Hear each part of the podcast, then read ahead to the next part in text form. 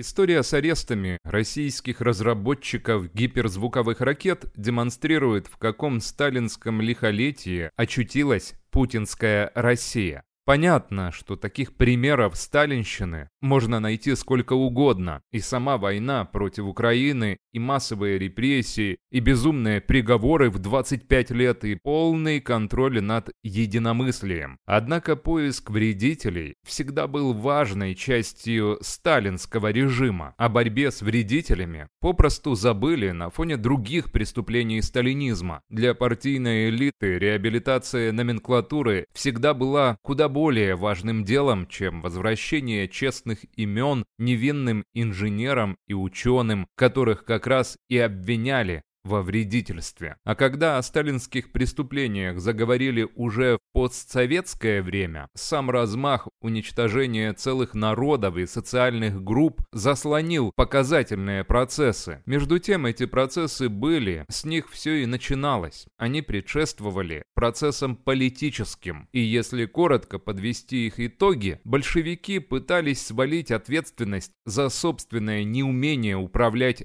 государственной экономикой на тех, кто еще помнил, что такое экономика. Эта ситуация не сильно отличается от того, что происходит в современной России. Страной руководят невежественные шизофреники. Для того, чтобы в этом убедиться, достаточно послушать выступление Путина, почитать интервью Патрушева или посты Медведева в социальных сетях. Мы, конечно, склонны считать, что они притворяются идиотами, но с точки зрения элементарной образованности они никем не притворяются и поэтому склонны верить в любую чушь, Путину необходимо найти ответственных за то, что война с Украиной идет не по задуманному им сценарию. Да, он, конечно, может рассчитывать, что долгая изнурительная война поможет ему добиться успеха, но пока что события говорят о том, что даже долгая война не приведет его к цели – ликвидации Украины. Зато подготовит обвал самой России. И понятно, что главные виновники происходящего не сам Путин, не Патрушев или Шойгу, втянувшие Россию в очередную кровавую авантюру и разрушающие соседние государства. Виновны предатели и вредители, как всегда. Я не знаю, конечно, что именно докладывали новосибирские ученые о возможностях сконструированных ими ракет. Путин в любом случае получал информацию уже не от них, а от ФСБ и Министерства обороны, а сотрудники этих ведомств традиционно склонны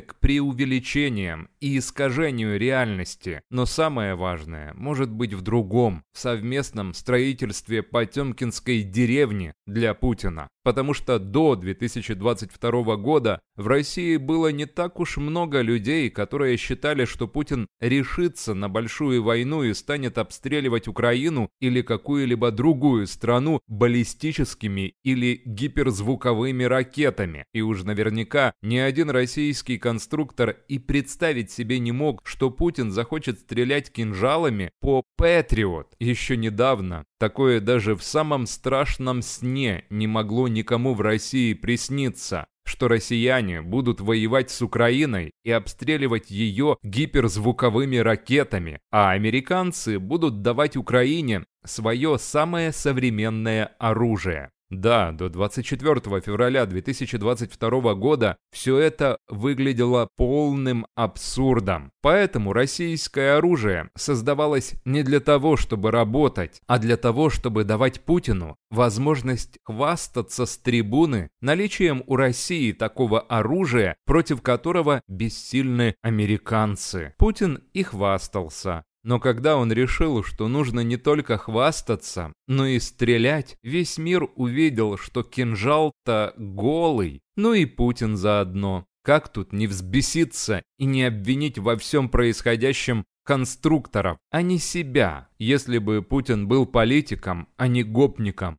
он понимал бы, что любая гиперзвуковая ракета хороша до тех пор, пока она остается на складе. Но Путин хочет стрелять из всего, что плохо лежит, и каждый раз оказывается в дураках. Киев не взят, украинская энергетическая система не разрушена, кинжалы и калибры можно сбивать, как и Искандеры, хвастаться больше нечем. Остается только допрашивать.